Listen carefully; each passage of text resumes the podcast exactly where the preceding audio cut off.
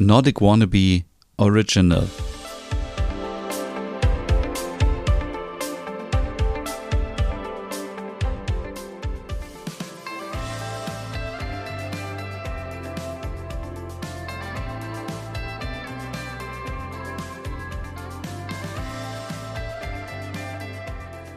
Hey und herzlich willkommen zu einer neuen Ausgabe Nordic Food Porn, dein Podcast rund um skandinavisch Kochen und Backen. Mein Name ist Stefan und heute geht es um die kleinen, leckeren schwedischen Hackfleischbällchen. Viele sagen dazu auch Köttbullar, wenn sie zu Ikea gehen, aber im Grunde genommen werden sie natürlich Schöttboller ausgesprochen. Und äh, ich will euch heute mal ein richtig leckeres Rezept empfehlen wie ihr euch diese schwedischen Hackbällchen zu Hause selber machen könnt. Das ist natürlich alles kein Hexenwerk und ähm, ich komme gleich zum Rezept, aber möchte euch vorher noch mal erzählen, wie das bei mir so war, warum ich eigentlich so diese kleinen Fleischbällchen mag. Als Kind habe ich immer gerne Frikadellen bei meiner Oma gegessen. Es war immer so lecker und die gab es immer mit Kartoffelpüree. Und als ich dann irgendwann meine Liebe zu Skandinavien und zu Schweden entdeckt habe, dachte ich, hm, das passt ja. Das ist ja sozusagen ein Match, denn da gab es immer wieder Kartoffelpüree mit diesen kleinen Hackbällchen. Das erste Mal, glaube ich, habe ich das in Göteborg am Hauptbahnhof gegessen. Da gab es nämlich so ein kleines Bistro und ich war das erste Mal, glaube ich, damals in Schweden.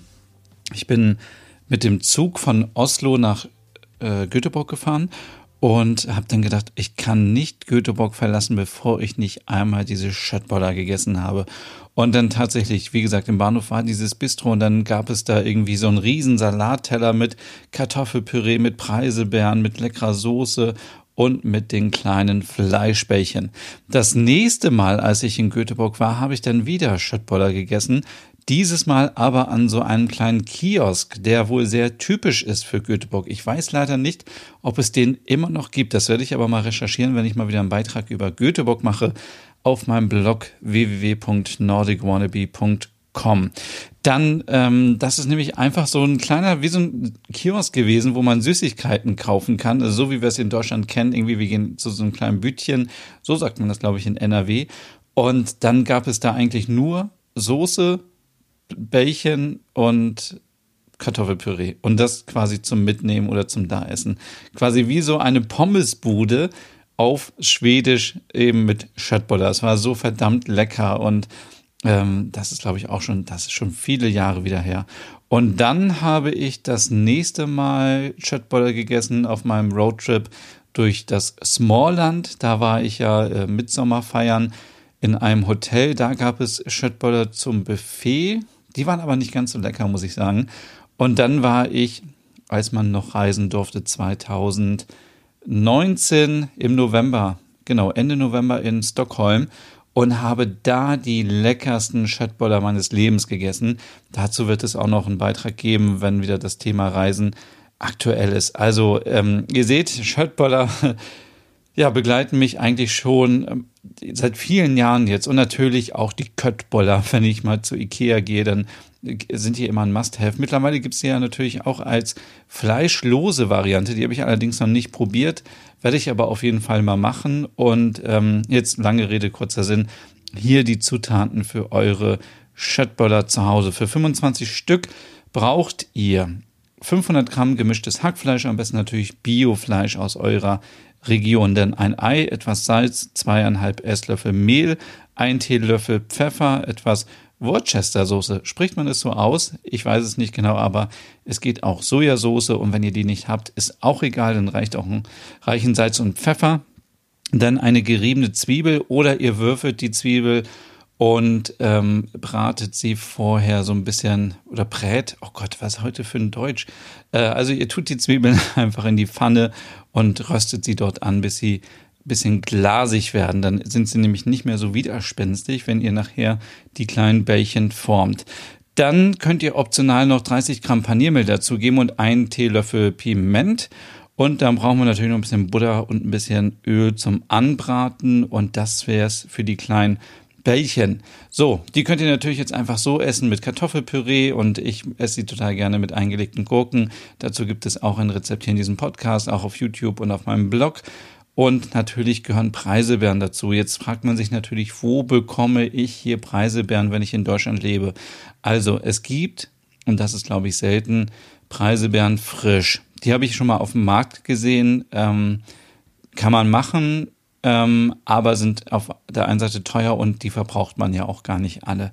Zweite Variante ist, es gibt teilweise bei Edeka, glaube ich, eingefrorene Preiselbeeren und die dritte Variante, das, ist eine, das sind eingelegte Preiselbeeren im Glas. Die gibt es quasi in fast jedem Supermarkt. Jetzt nicht im Discounter, aber in jedem guten Supermarkt gibt es die.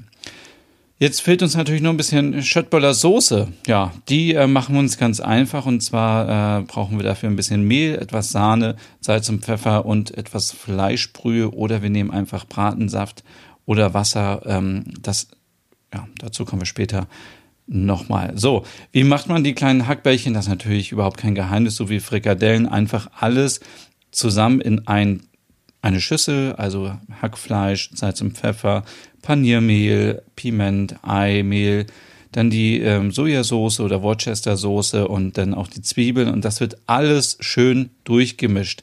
Also quasi so wie Frikadellen. Also wenn ihr das schon mal gemacht habt, dann ist das nicht nichts anderes. Dann lasse ich den Teig immer noch so ein bisschen ruhen. Das klingt jetzt ähm, so ein bisschen verrückt, weil es ist wie so ein Teig irgendwie für Waffeln oder Hefeteig oder so. Aber es ist tatsächlich so, es muss ja alles auch ein bisschen durchziehen. Das dauert vielleicht fünf Minuten, also sagen wir mal fünf Minuten Zubereitung, fünf Minuten gehen lassen und dann könnt ihr die Bällchen auch schon in der Pfanne anbraten und dafür einfach die Hände ein bisschen anfeuchten. Wenn ihr das nicht so gerne mögt, könnt ihr das auch ohne machen und dann die kleinen Bällchen zu ja, kleinen Bällchenform und in das heiße Öl oder in die Butter geben und schön von allen Seiten ein bisschen anbraten, so dass sie schön durch sind, aber natürlich nicht schwarz werden. Das ist natürlich ganz wichtig.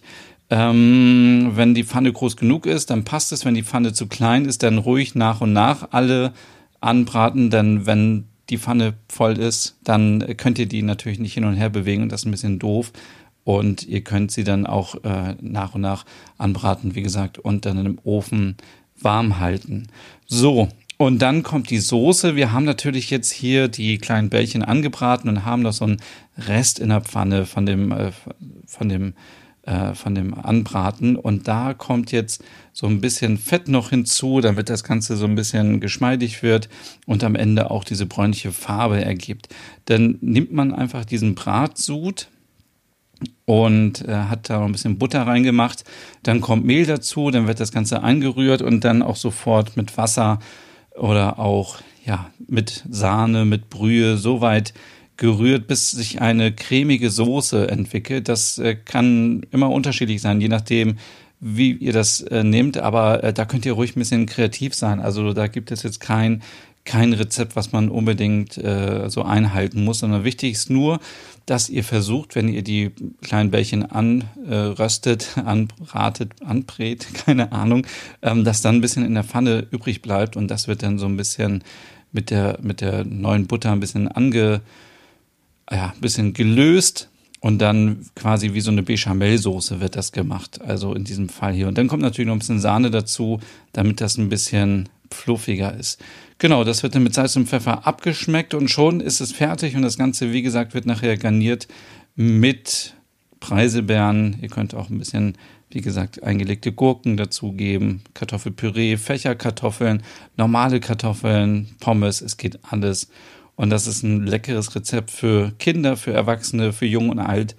Für alle, die jetzt so ein bisschen vielleicht Fernweh haben nach Schweden, nach Skandinavien und ja, das Rezept dazu gibt es natürlich auch auf meinem Blog nordicwannabe.com oder unter Nordic Food Porn. Und ja, das war es hier heute in dieser Folge. Wenn ihr noch mehr wissen wollt zu Skandinavien und das skandinavische Lebensgefühl, dann folgt mir auch gerne auf Instagram unter Nordic Wannabe und ich würde sagen, wir hören uns nächste Woche wieder mit einem neuen Rezept. Bis dann. Hey und vielen Dank fürs Zuhören. Wenn du noch mehr zu diesem Thema wissen möchtest, dann besuch doch gerne meinen Scandi-Blog unter www.nordicwannabe.com. Und wenn du auch noch einen anderen Podcast von mir hören möchtest, dann findest du die Übersicht auf www.skandinavienpodcast.com. Dort findest du unter anderem meinen Podcast Der Nerd mit Reisen durch Nordeuropa oder wie man sich das skandinavische Lebensgefühl nach Hause holen kann. Oder Nordic Noir, dein Podcast über skandinavische Krimis. Dann gibt's noch noch meinen Hügge-Podcast über das dänische Lebensgefühl und wie man sich Glück und Gemütlichkeit nach Hause holen kann.